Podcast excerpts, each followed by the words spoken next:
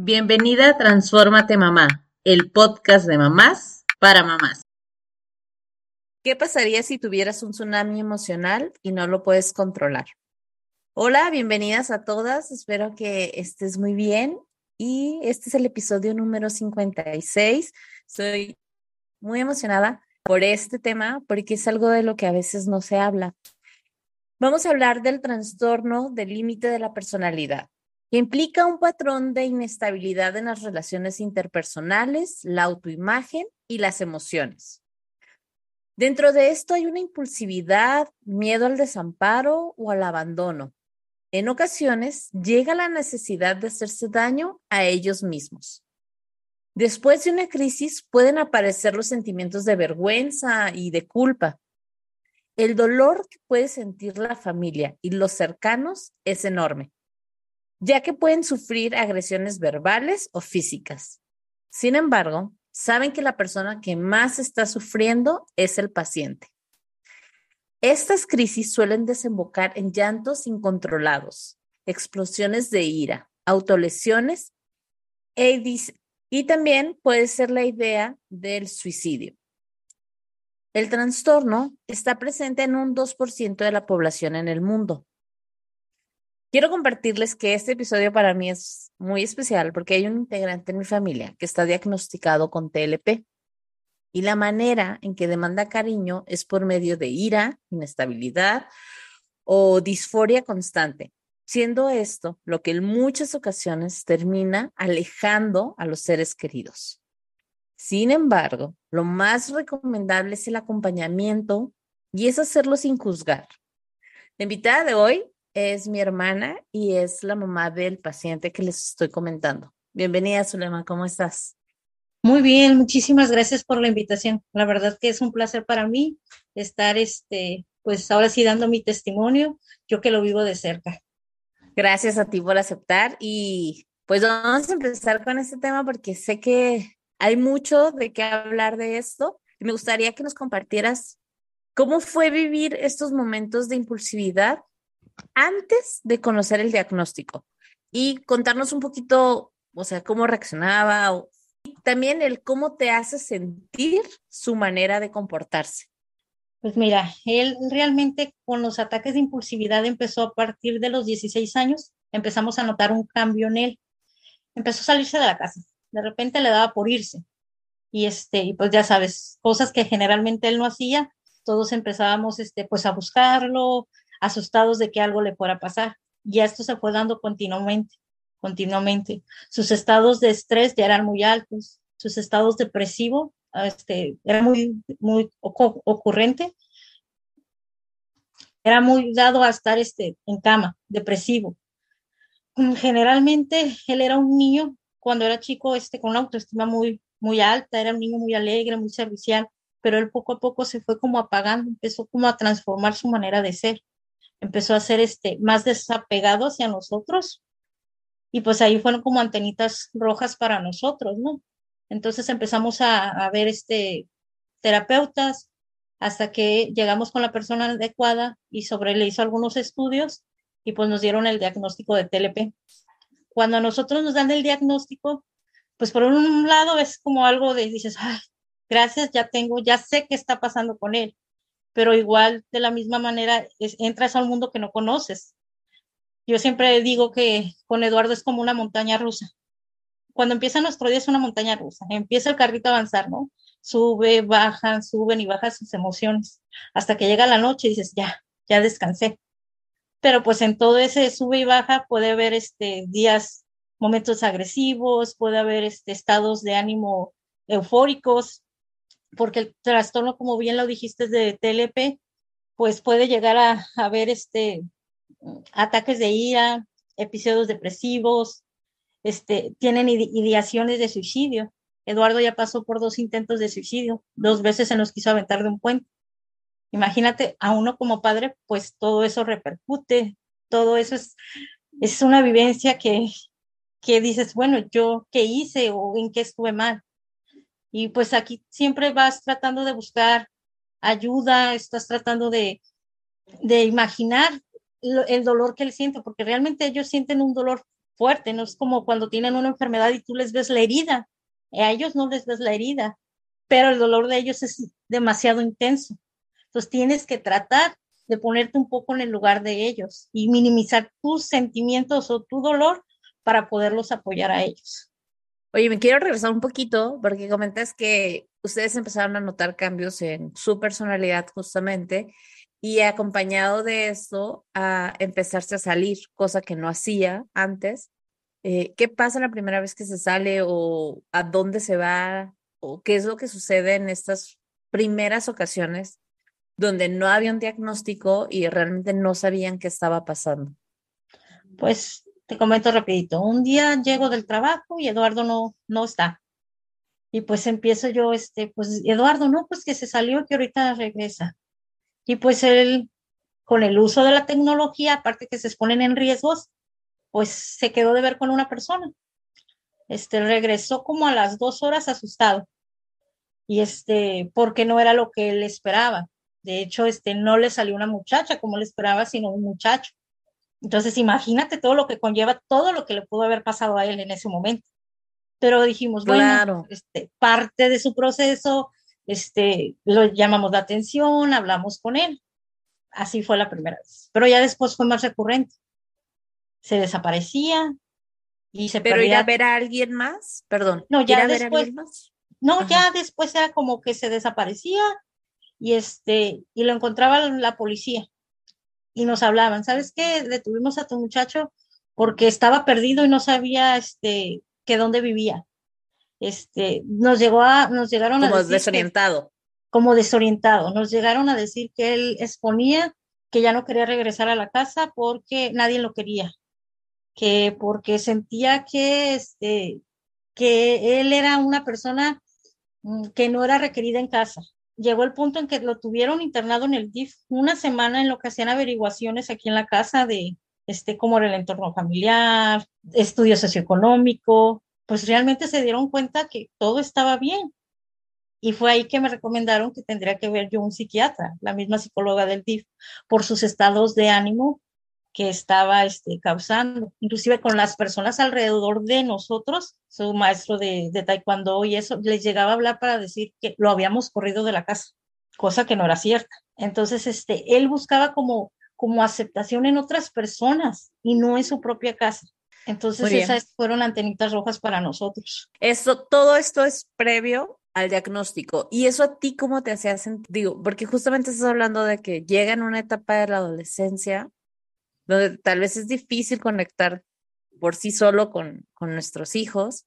Eh, ¿Qué pasa eh, es en esta situación? ¿Tú cómo empiezas a reaccionar ante esto también? Pues que te digo, como papás, papá y mamá, pues de alguna manera sí empezó a haber ahí como ciertos choques de echarnos culpas, ¿no? Culpas de tú como mamá no estás haciendo lo, lo propio, o yo culpar a mi esposo de, ¿sabes qué? Es que tú no le pones la atención, el entorno familiar se empezó a poner muy denso con los hermanos, porque pues ya también los hermanos este, de alguna manera tenían cierta participación en sus ataques de ansiedad o de agresividad que le daban. Entonces sí, el entorno se fue poniendo denso, denso, denso hasta el momento en que, que explotábamos en casa. O sea, él, la manera de él, sus emociones, como estuviera él, cómo las manejara él en el día, era cómo íbamos a estar todos en el día.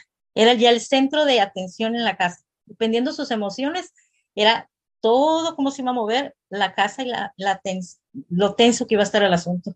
Oye, pues gracias por compartir esta parte porque digo, sé que te estás abriendo mucho en el tipo de información que estamos compartiendo y por lo que yo estuve investigando, digo, no se conoce con exactitud las causas del TLP, sin embargo, se hablan de tres factores posibles, como es que puede haber antecedentes familiares, algún trauma tales como personas que han pasado por relaciones abusivas o algún tipo de abuso. Eh, solo aquí quiero hacer un pequeño disclaimer, que no tales, o sea, no todas las personas que pasan por algún tipo de, este, de estas situaciones necesariamente van a experimentar el trastorno o padecer TLP, ¿no? Y otros de los factores, perdón, y otros de los factores pueden ser eh, los cambios físicos en el cerebro, en especial en las áreas que controlan las emociones y las, conductas impulsivas en este caso. Estás en lo cierto. Mucha gente, o sea, todos los estudios que se han hecho dicen que se afirma que este trastorno es, algo, es neurodivergente. Esto significa que hay un cambio en la estructura neuronal. Hay otros estudios donde nos dicen que todo depende desde la infancia. O sea, en la primera, en la primera etapa de la infancia hay eventos traumáticos que pueden este, ser causantes de que empiece a, a desarrollarse el TLP, sobre todo cuando las necesidades afectivas de los niños no, no llegan a ser cubiertas, las necesidades básicas, no, no regulamos sus necesidades emocionales en los infantes. Entonces, esto sí puede ser un factor para que se desencadene el TLP, que en realidad yo en el caso, en mi casa, en el caso de Eduardo, este, a lo que nosotros hemos aprendido es que sí hubo factores que pudieron desencadenar el TLP. Uno fue cuando él nació, te cuento rapidito, este, a le dieron crisis convulsivas, entonces él le dañaron ciertas partes de las neuronas de su cerebro.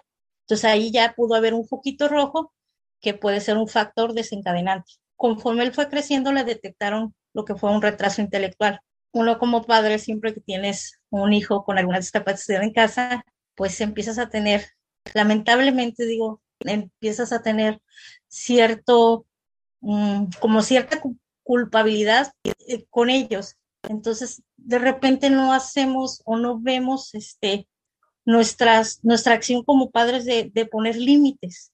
Entonces, yo siento que con Eduardo sí nos falta esa parte, ponerle un poquito más de límites a él aunado a, a ciertos factores con el este, ambientales, tanto en el hogar como en la escuela, pues todo eso se le fue sumando al grado de que a él este, le detectáramos el TLP o se le desencadenara, se desencadenara el TLP. Claro, porque digo, ahorita que lo mencionas, esta, esta parte del desarrollo intelectual o falta de desarrollo intelectual, lo que digo, y porque nosotros lo vivimos de cerca, era, era un niño bastante, y o sea, hablo de niño porque en ese momento estaba en la infancia, bastante funcional, muy bueno para relacionarse, muy bueno para muchas cosas, muy inteligente, pero esta parte tal vez de no llegas a un punto o a un grado intelectual mayor, porque yo recuerdo que él sí era consciente de esta situación versus los otros niños. Entonces,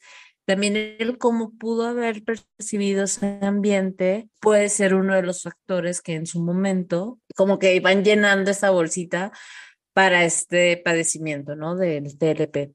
Sí, claro. Ahora bien, eh, me gustaría que también nos compartieras quién fue el primer doctor que te mencionó este diagnóstico o cómo fue posible diagnosticarlo en TLP y cómo fue para ti recibir el diagnóstico? Ok, nosotros llegamos a una fundación, este, ya después de recorrer varios psicólogos este, individuales, llegamos a una fundación y ahí le hicieron, este, un le hicieron unas pruebas para poder llegar a ese, a ese diagnóstico. Después de que tuvo dos intentos de suicidio, obviamente, pues, este, ya no era como muy, muy acertado decir que era este, por llamar la atención, porque con ellos lo más este, lo que te llegan a decir es que ellos nada más están manipulando o es que les gusta llamar la atención, pero realmente no, empiezan a desencadenar ciertos patrones, que era lo que me decía el psicólogo. Para cuando nosotros nos dan el diagnóstico, nos dicen, ¿sabes qué?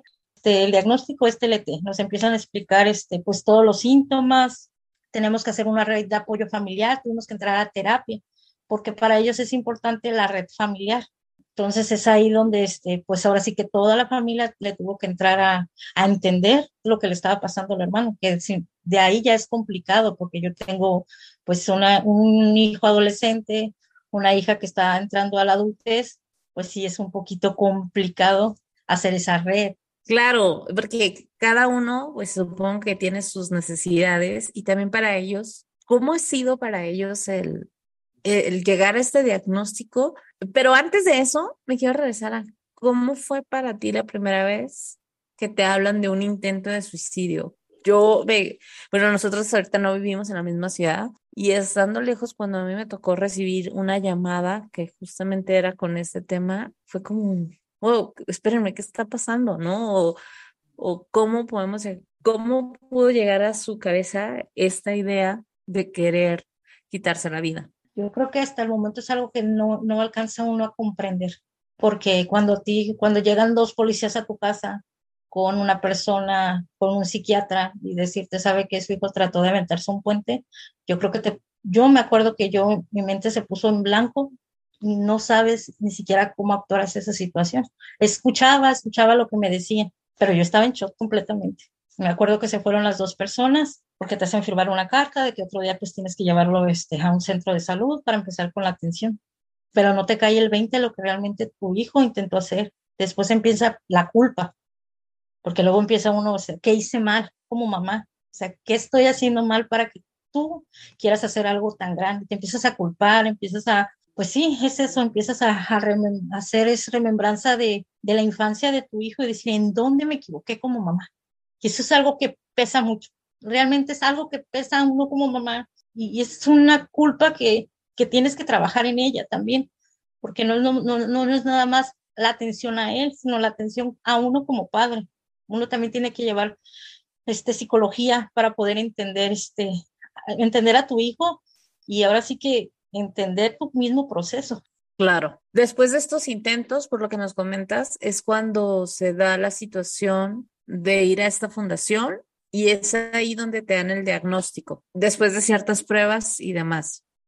¿Qué fue para ti recibir el diagnóstico como tal? ¿Ya habías escuchado de esto antes? ¿No? ¿O por tu cuenta tú ibas investigando cuando pasaban estas crisis? ¿Cómo, cómo se da esta situación?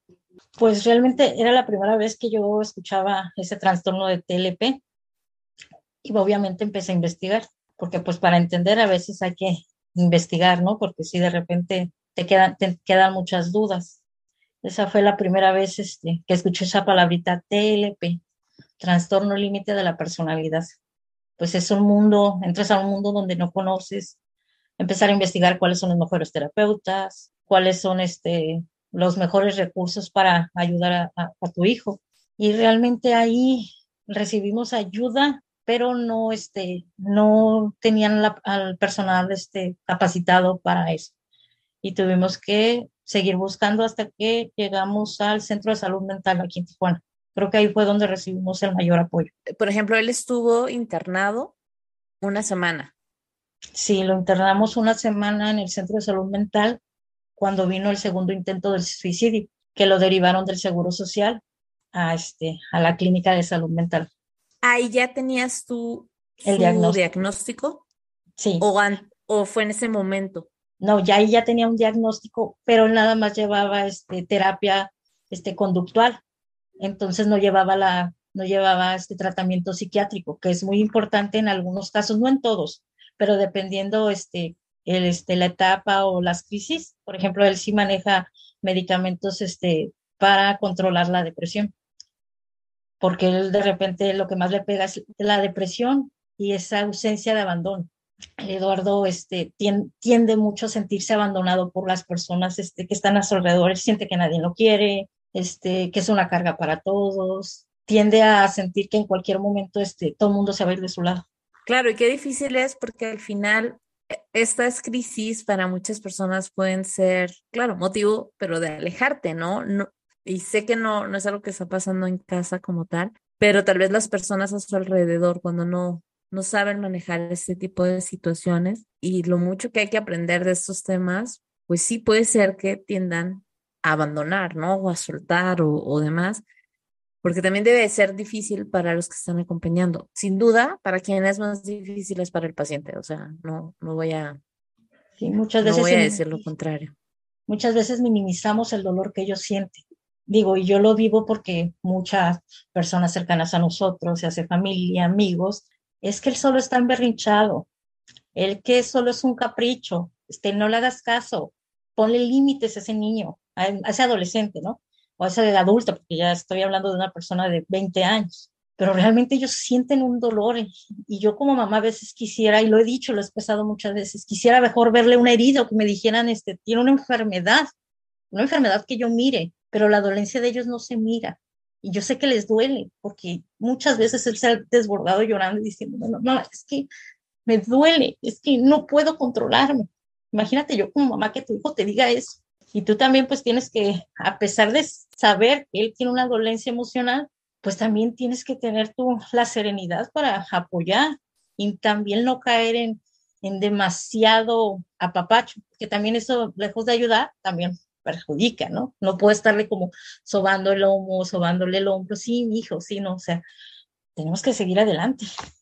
Y levántate, y, o sea, tú puedes. Oye, por lo que hemos estado platicando, cuando las personas están sufriendo la crisis, o sea, en el momento que hay una crisis de TLP, necesitan ese acompañamiento, esa aceptación incondicional y la validación de sus emociones.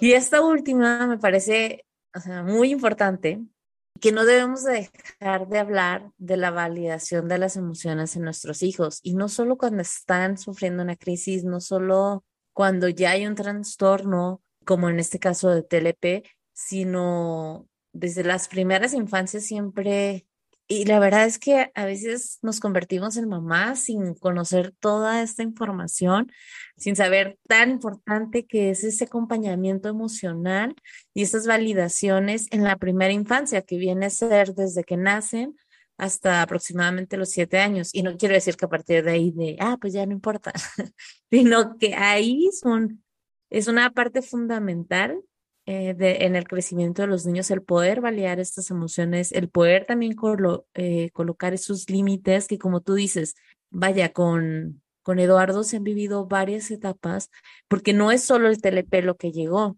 o sea, él viene de, yo recuerdo que la primera vez que, que él convulsiona era un bebé en ese momento, tenía días de nacido, si no me equivoco. 15 días. 15 días fue, fue la primera vez eh, y de ahí se desencadenan muchas cosas que cuando él empieza a crecer, tú empiezas a notar que hay algo diferente en esta parte eh, intelectual. Y es cierto, a veces todos caemos en a veces mm, dejar los límites de lado y no validamos emociones, ¿no? Y, y, qué importante eso de validar emociones porque tampoco crecimos en una, o sea, ahorita se habla más de las emociones, pero hace algunos años esto no se hablaba, o sea, no se hablaba de balear a las emociones, era de porque lo digo yo, o deja de llorar, porque ¿para qué lloras? no, no es motivo de llanto, cosas como esas, ¿no? Me gustaría que nos compartieras, Zulema, qué te han dicho y de cómo se trata el TLP, o sea, durante las crisis, después de las crisis, y también esta parte del acompañamiento, tanto psicológico como psiquiátrico, ¿en todos los casos es con psiquiátrico o no siempre?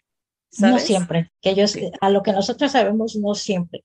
Aquí este, el, el mayor apoyo es el, psicológico. O sea, una persona puede ser tratada psicológicamente y, este, y claro que mejora su calidad de vida. Eso es importantísimo más que el psiquiátrico.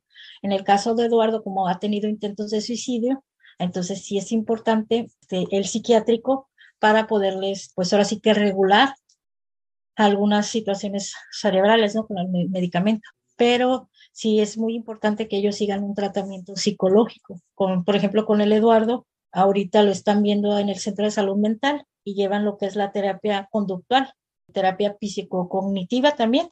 Son las que están llevando con él para poder, por eso ahora sí que ayudarlo, que con él es un poquito más complicado por su retraso intelectual porque su manera de aprender, su manera de sentir es muy diferente a las personas típicas, ¿no? Por decirlo, las personas que estamos dentro del parámetro. Entonces sí es un poco más lento el proceso con él, porque él técnicamente, aunque su cuerpo es de 20 años, es un niño de 7 años, con emociones suben y bajan, suben y bajan. Entonces me imagino que para él es todo un reto no me imagino este, cómo él se siente como persona, el sentir todo eso y no saberlo manejar, haces hacer subidas y bajones de emociones. ¿Cómo se ve una crisis de TLP? O sea, tú cómo la ves desde afuera como mamá, ¿qué lo detona?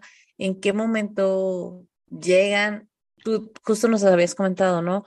Depende cómo él amaneces a veces o era a veces el ritmo de la casa. ¿Esto sigue siendo así o, o ya se ha podido cambiar un poco? Pues depende porque por ejemplo ahorita este, tengo dos semanas con en crisis. tengo dos semanas con esas altas emociones, entonces él ahorita está manejando una ira muy alta. Cualquier cosita lo puede detonar. Un no por respuesta lo puede detonar. Algo tan sencillo como, este Eduardo deja la computadora porque la va a usar tu hermana. Y él dice no y tú le dices sí. Ese ya puede ser un detonante para empezar a pelear. Y ese pelear puede ir en aumento, en aumento y en aumento. Los ojos le cambian completamente. es un enojo, una frustración que puede llegar a ser agresivo. Él puede llegar a ser este, agresivo hacia con, generalmente siempre es hacia con la persona que más, que más lo apoya, que en este caso sería yo como mamá, que estoy al 100% con él. Pero pues también él tiene su ancla, en este caso es el papá. Él puede ver al papá y en automático se frena. Ahorita él está pasando por un proceso, pues este, ya trae pareja, va a ser papá. Entonces cambian las emociones también para él, porque por ejemplo, él todo el día está pensando que lo van a abandonar, que ya no lo quieren. Y el acompañamiento que le puedes dar, pues a veces es dejarlos a que pasen sus ataques de ira.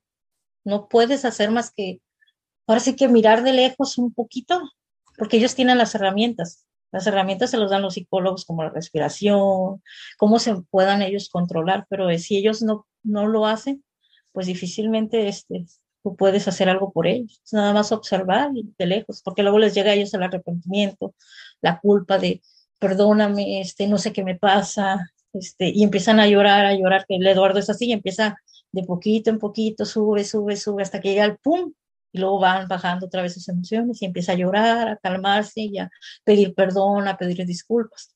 Pero aún con eso, pues no puede ganarme a mí el sí, mi hijo, es, todo está bien. O sea, tengo que ser fuerte y decir, Eduardo, es que mira esto, y ponerle sobre las mesas las acciones en las que él está actuando mal. Y al final del día no somos expertos, ¿sabes? Como papás, pues no somos expertos, no somos psicólogos, es un aprender todos los días. Es un aprender este, qué es mejor para ellos, qué no está bien. Siempre he dicho, nos falta mucho por en este camino por recorrer, por aprender a manejar las situaciones. Como tú decías hace ratito, a veces este, cuando están chiquitos uno, eso castigan las emociones o los no llores y vas reprimiendo todo eso. También uno debe de aprender como padre, pues ahora sí validar las emociones de los niños desde chiquitos. Pues aprender de esto, ¿no? Porque la verdad es que, que justo muchas personas no, no crecimos con ese tipo de educación, tal vez somos esa generación que está cuestionando. Y también viene a, a, mi mente la duda de bueno, tú estás en Tijuana, pero ¿qué tanto apoyo o tanta información hay realmente de este tipo de trastornos? ¿Qué tan fácil es acceder a esta información? ¿Tienes grupos de apoyo, otros papás, una red o cómo es que, que funciona esta otra parte? Pues mira, aquí en Tijuana, digo aquí en Tijuana, yo no he visto una red este, de apoyo de papás, que es algo que yo le vine platicando a mi hija. Es algo que a mí me gustaría hacer hacer una red de apoyos, hacer es que buscar más padres que estén pasando por esta situación. Hacer, no sé, a lo mejor este, un, WhatsApp donde nos podamos apoyar unos a otros. Ah, no hay mucha, mucha información. Aquí, no nomás en Tijuana, en México no hay muchos centros este, de, que estén especializados en TLP. Sí hay muchos de, de, autismo, Asperger, porque donde busques aquí encuentras, pero como tal, una asociación que se dedique al trastorno TLP, no. Hay que estar buscando ayudas.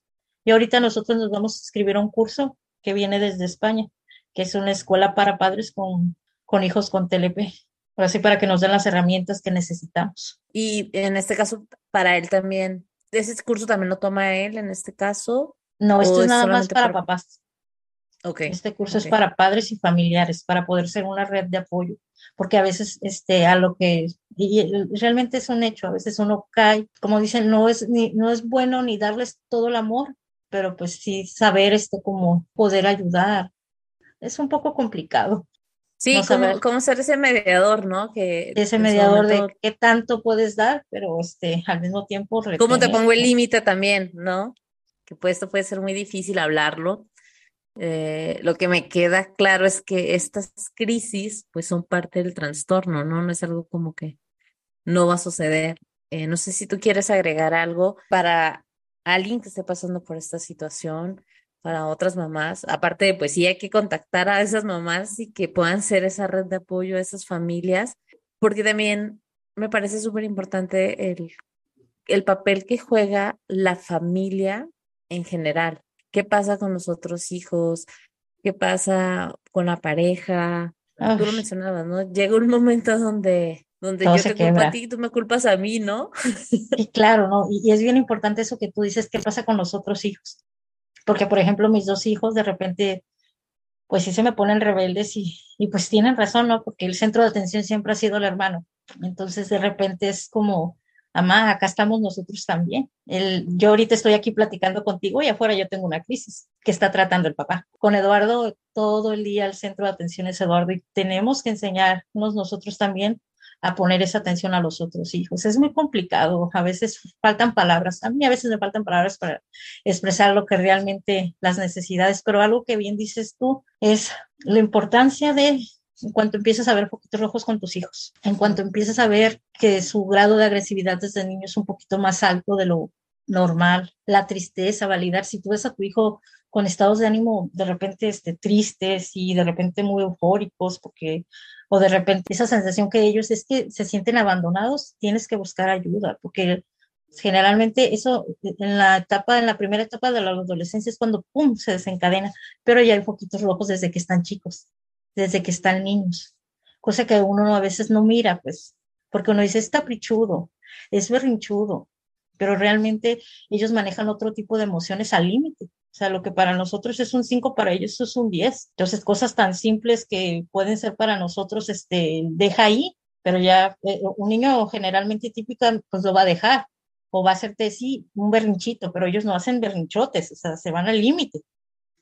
Entonces, sí, este, yo como mamá, pues ahora sí que estar atentos a, todas las emociones que los hijos sienten, validar las emociones, buscar ayuda, siempre un profesional, ¿no? Porque al final del día son los que pueden dar el diagnóstico acertado. Sí, qué importante esto que dices, porque es verdad, eh, digo, a veces como papás nos, nos pueden faltar herramientas, definitivamente creo que, que es parte yo, de Yo, por ejemplo, les digo a mis hijos, si yo tuviera las herramientas que yo escucho ahora, por ejemplo, yo que te escucho a ti, tus podcasts, que generalmente digo, wow, si yo hubiese sabido esto, cuántos errores como mamá no hubiese cometido. No, yo, yo creo que todos seguimos aprendiendo, ¿no? Porque es una entre la culpa, claro, entre la culpa, entre venimos de otro tipo de educación donde tampoco validan nuestras emociones, ha cambiado tanto y el tener acceso ahora a esta información, también el poder compartir las vivencias de, de una mamá que lo está viviendo, ¿no? Y en este caso de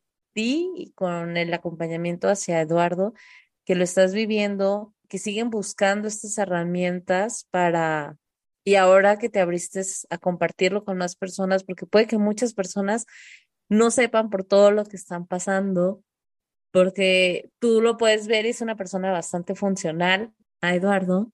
Como tú dices, muchas personas se pueden decir, ah, es una crisis nada más, o ah, es que está enojado, déjalo de consentir, pero desconocen todo lo que hay detrás de... te culpan a ti como padre. Es el así porque nunca le pusieron límites. Es algo que siempre lo he escuchado. O es que le hace falta mano dura, pero no saben realmente tal vez cuánta mano dura pusiste si nunca tuviste un resultado. O cuántos Los límites ahí.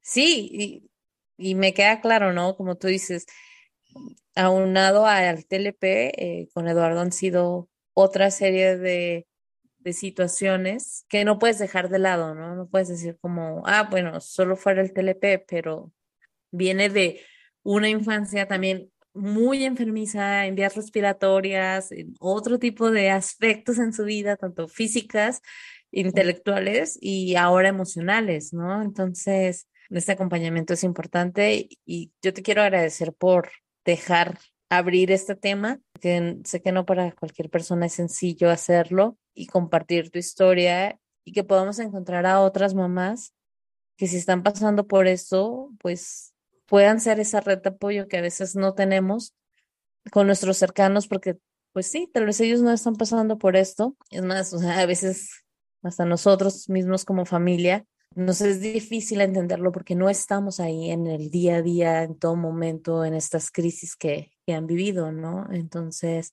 hasta que lo estás viviendo realmente, creo que se puede hacer esa red de apoyo y la intención, pues, de este episodio es eso, ¿no? También poder acercarnos a otras mamás que están pasando por esto, pues que puedan crear esta red de apoyo, eh, compartir información y el cómo manejan todo este tipo de, de crisis en todo momento. Muchísimas gracias, Zulema, por acompañarme. Muchas gracias a ti. Me siento muy contenta de que, de que estés aquí y compartiendo con otras mamás.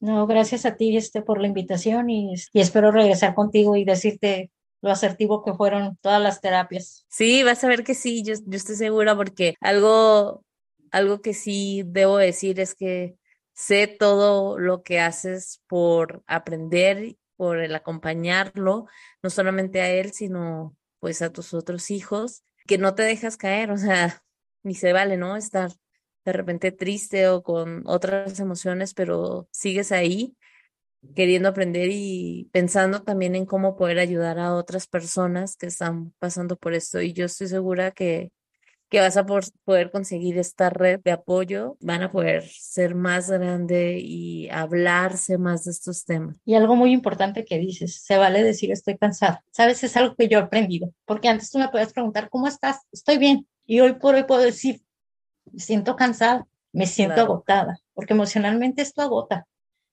No nomás es el hecho de apoyarlos como mamá, o si te sientes agotada y te sientes cansada. Y sé que como yo hay muchas mamás atrás que nos van a escuchar, que puedan decir, sí, me siento cansada. Y, tratar de, de, levantarte, porque todos los días es levantarte y empezar de nuevo. Pero también como mamá, como persona es válido decir, es válido decir me siento cansada. Que muchas veces las mamás tenemos ese escudo de yo puedo, es, nada nos derrumba. Claro que no el cansancio emocional también existe para las... ¿Cómo queremos aliar las emociones de los demás? Y no validamos, las, de las de nosotros mismos, exactamente. Es que todas las mamás, cualquier cosita, para adelante. Sí, se puede. Y encontrar esa red de apoyo. Gracias por escuchar este episodio. Si te gustó, te pido que lo califiques con cinco estrellas y lo compartas con otras mamás. Te invito a seguirme en Instagram en arroba mamá y escucharme la próxima semana en otro episodio del podcast de mamás para mamás. Transfórmate, mamá.